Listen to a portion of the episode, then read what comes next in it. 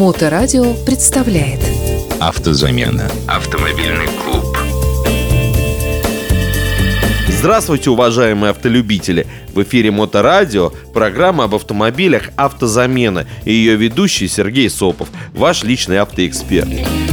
Сегодня я расскажу вам все о подвеске автомобиля – Вообще, определение, что такое подвеска, звучит довольно-таки сухо. Совокупность деталей, узлов, механизмов, связывающих корпус машины с опорными элементами, то есть колесами, и служит для снижения динамических нагрузок и обеспечения равномерного распределения их на опорные элементы при движении. А теперь то же самое, только человеческим языком. Это та часть автомобиля, которая делает езду на автомобиле комфортной и сглаживает все дорожные неровности. И, конечно же, подвеска напрямую влияет на ходовые качества, скорость, грузоподъемность, проходимость и еще множество свойств современного автомобиля. С прогрессом автомобилестроения развивались и системы ходовой части, от банальных и простейших рессор, заканчивая сложнейшими конструкциями, которыми управляют компьютеры. Но мы не будем углубляться в технические характеристики и свойства. Нам важно понимать, какая подвеска считается наиболее надежной и менее затратной в ремонте. Автозамена. На самом деле различают примерно 9 типов современных подвесок, и описывать их все – задача на несколько выпусков. Но дело в том, что на современных легковых автомобилях в основном стоят три типа подвески. Вот о них мы сегодня и поговорим. Первый и самый распространенный и, в общем, самый простой тип подвески – это подвеска типа Макферсон, названная в честь ее изобретателя Элла Макферсона – Основная особенность этого типа подвески в том, что она фантастически простая. Она состоит всего лишь из трех элементов – амортизационной стойки, рычага и стабилизатора. И простота в данном случае – синоним надежности. Трудно найти более надежную и выносливую систему. Ресурс – сотни тысяч километров, причем без потери ходовых качеств. Даже при самом критическом износе она все равно держит дорогу и ведет себя вполне предсказуемо. Как минимум, она не позволит автомобилю рыскать по дороге. Данный тип подвески устанавливают в основном на малолитражные легковые автомобили и в основном на переднеприводные. Но у данного типа подвески есть один, но весьма существенный минус. Назвать ее комфортной вряд ли возможно. Да, автомобиль на Макферсоне рулится отлично, но весьма жесткий. Каждая неровность отрабатывается довольно-таки ощутимо и для водителя, и для пассажиров. А также она работает весьма шумно.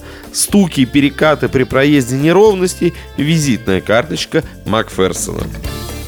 Но если вас это никак не обременяет, то смело покупайте автомобиль с такой ходовой и как минимум 5, а то и 7 лет вы даже и не вспомните о том, что там нужно что-то ремонтировать. И это в современных российских реалиях, где, как известно, две беды. Автозамена. Многорычажная подвеска – это, вероятно, самый лучший баланс между комфортом и надежностью. Да, в ней огромное количество элементов – рычаги, рычажочки, стойки, стоечки, салимблоки, тяги, еще много всего. Но стоит заметить, что в исправном состоянии такая подвеска обеспечит одинаково комфортную езду и на скоростном шоссе, и на бездорожье, и на заснеженной трассе.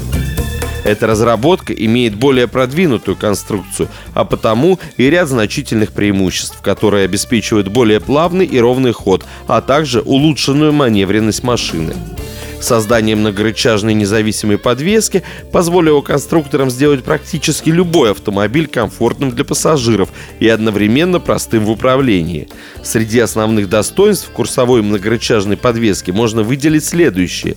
Колеса одного моста не зависят друг от друга. Возможность использования в конструкции деталей из алюминия позволяет снизить массу самой подвески.